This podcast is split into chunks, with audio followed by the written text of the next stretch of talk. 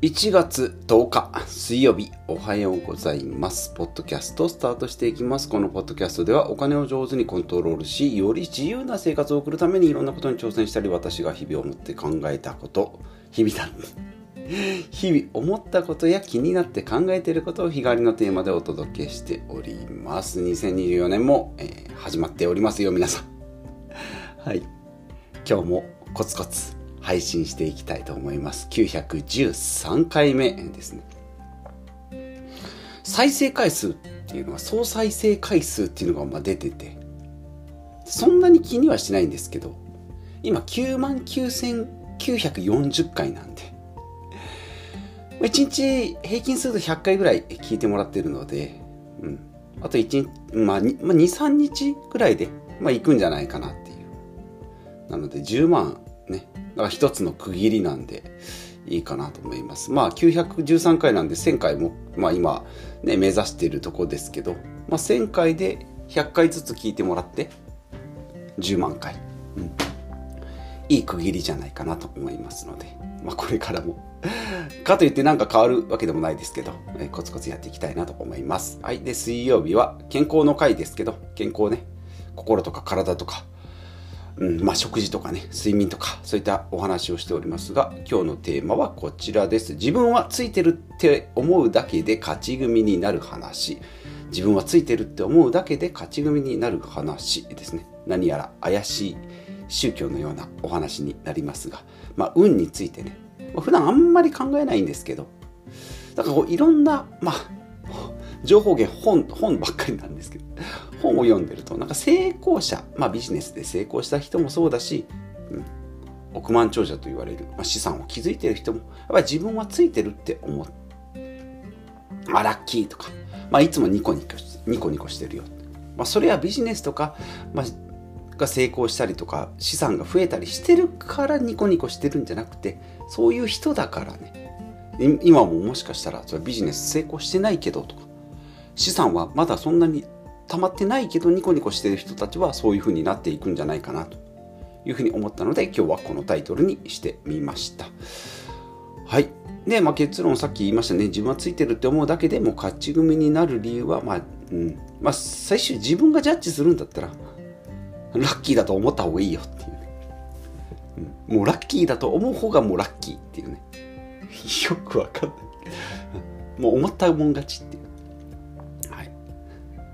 で、まあ、きっかけさっきも言いました、なお金持ち、金持ち本って言われる本をね、読むと、大体もうポジティブとか、まあ、ラッキーだとか、もうこれ絶対うまくいくよ。ね。周りから見てたら、それ本当に大丈夫とか、言っちゃっていいのって、マジでっていうようなことをいろいろ挑戦するっていう。ね。まあもちろんそれで失敗するけど、最終的に成功してる。まあ、成功してるから成功者って言われる、まあ、生存者バイアスって言って要は生き残った人だけ。その中にはもう何人ものこう屍を乗り越えてやってきた人たちももしかしたらいるかもしれないですけど気持ちの問題でいけば圧倒的にポジティブとかラッキーって思う人の方が多いですよと、はい、そういうお話でございます。過去の私で言いますと、まあ、どうせとかデモとかだってとかね。ネガティブな言葉に引っ張られても自分をこう、まあ、そうそういう言葉が出るってことは次に行動できないしできない理由をねどうせとかデモとかだってとかっていうふうに言いがちですし、まあ、言った方がやっぱ楽なんですよね。うん、こたつでのんびりみかん食べながらゴロゴロしてたいそれが人間ですから。ね、学生時代の冬休み2週間ぐらいありましたけどまあもうクリスマスから正月まで食べて寝て起きてゲームして、えこたつから、えー出てないそんな生活ですね。もうタバコを吸いまくるっていうね、うん、お酒はあんま飲んでないけどもタバコはひたすら吸ってたなっていう。そんなダメな自分を、えー簡単に思い出すことができますけどね、はい、まあその負のループをね、まあ、自分でもこう否定せずに、えーまあ正のループ負のループならぬ正のループにね、えー向けていくのがいいんじゃないかなと思います。まあ、やっぱり自分はついてないって思うとね、何でもかんでもうまくいきませんので、あと人がこう、羨ましいとかね、あの人はいいとか、一郎だ、一郎だからできたとか、大谷だからあんなことができるんだ。そこよりも、うん。自分を変えていきましょうと。で、3つポイントですね。毎回3つポイントって言いながら3つちゃんと言わない時もありますし、ポイントになってない時もあるので、えー、みんなしっかり聞いてみてくださいね。はい。一つ目が影響の輪と関心の輪ですね。よく出てきますね。このポッドキャストでもよく出てきますね。影響の輪と関心の輪ね。自分ができる範囲のこと、まあ、親、親子でもね、影響の輪っていうのは限られております。ただ関心の輪って興味の輪っていうのは、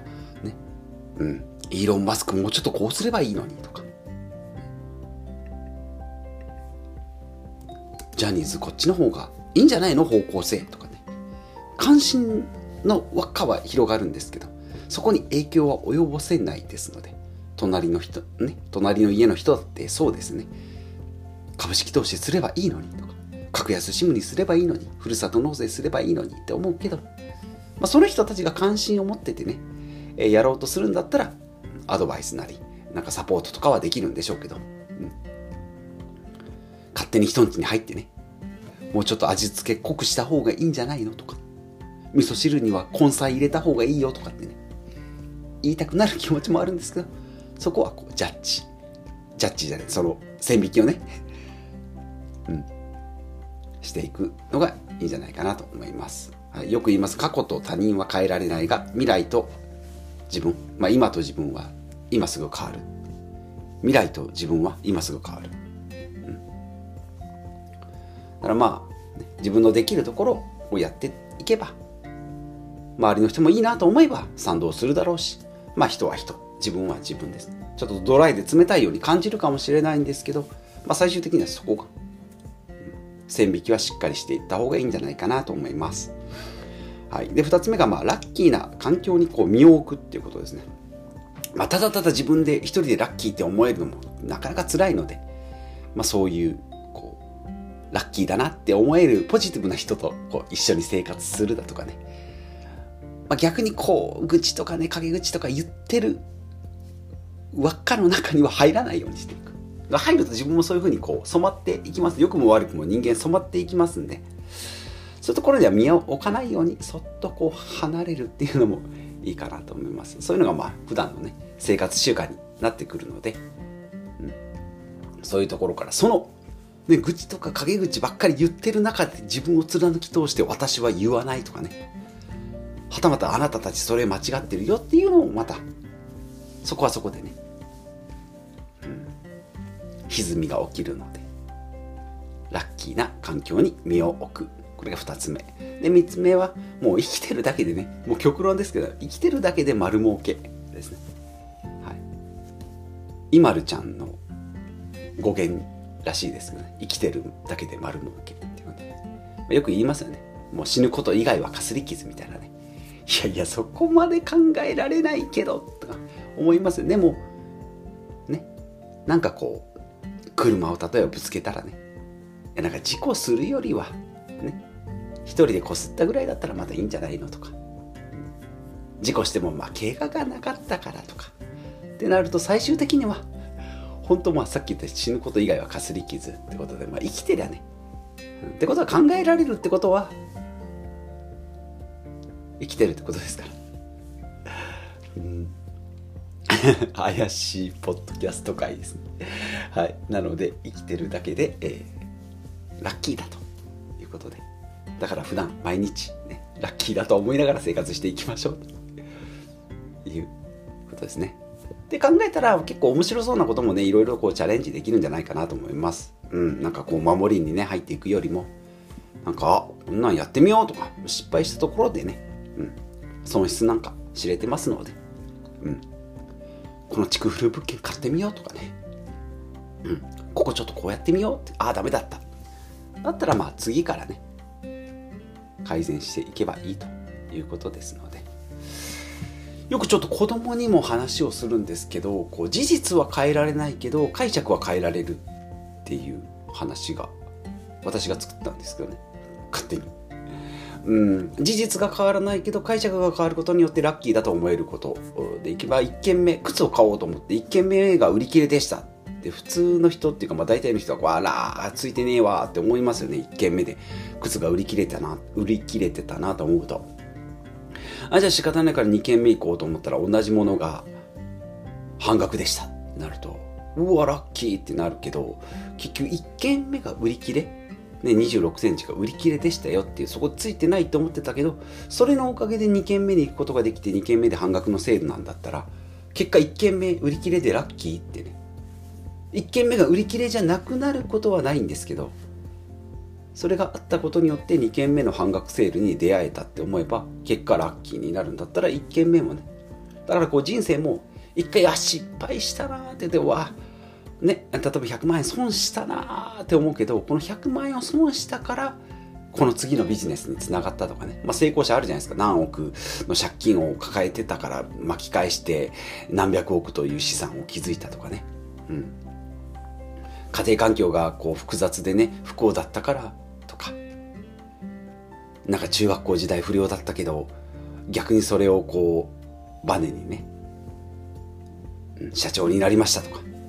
逆境があればあるほど、こう、まあ、あればあるほどって、まあ、それもモチベーションになるかもしれないんですけど、結果こう、最後うまくいけば、全部がこう美談としてね、うん。いや、もうなんか草食べて生きてましたよっていうのも、とか、もう家もなくて車で生活してましたよとか、ホームレスの生活してましたよっていうのが美談になる。だからその事実は変わらないけど、解釈でね、